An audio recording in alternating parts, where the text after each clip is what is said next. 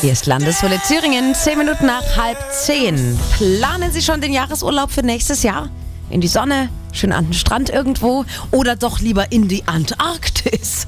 Das sind wirklich unglaubliche Reisepläne, die Jürgen Landmann aus Langenwetzendorf hat.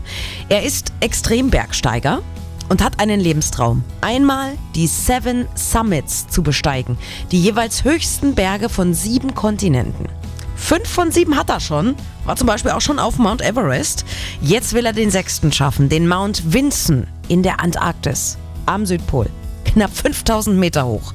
Kommenden Montag startet seine Tour und äh, hat, er hat sich die letzten Wochen über schon akribisch drauf vorbereitet.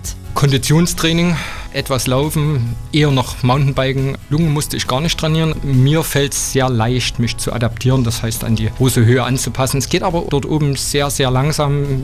Jeder Schritt dauert doppelt, dreimal so lang wie hier im normalen Flachland. Dann kommt halt die Kälte dazu, es kommt die anstrengende Last auf dem Rücken noch dazu. Also man muss schon ein bisschen Zeit mitbringen und leidensfähig sein. Ja, und jedes Gramm im Gepäck macht einem das Laufen ja noch schwerer. Jede Klamottenschicht auch, aber die braucht er ja wegen der Eiseskälte. Es ist auf jeden Fall wirklich eine Wahnsinnsreise, aber es gibt auch noch andere Wahnsinnige, wie Jürgen Landmann.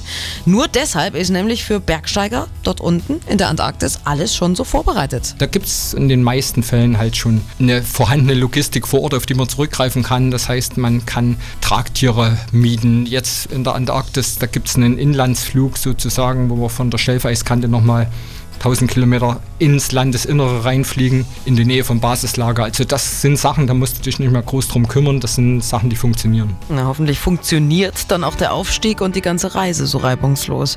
Wir wünschen Jürgen Landmann auf jeden Fall ganz viel Erfolg. Montag geht die Reise los.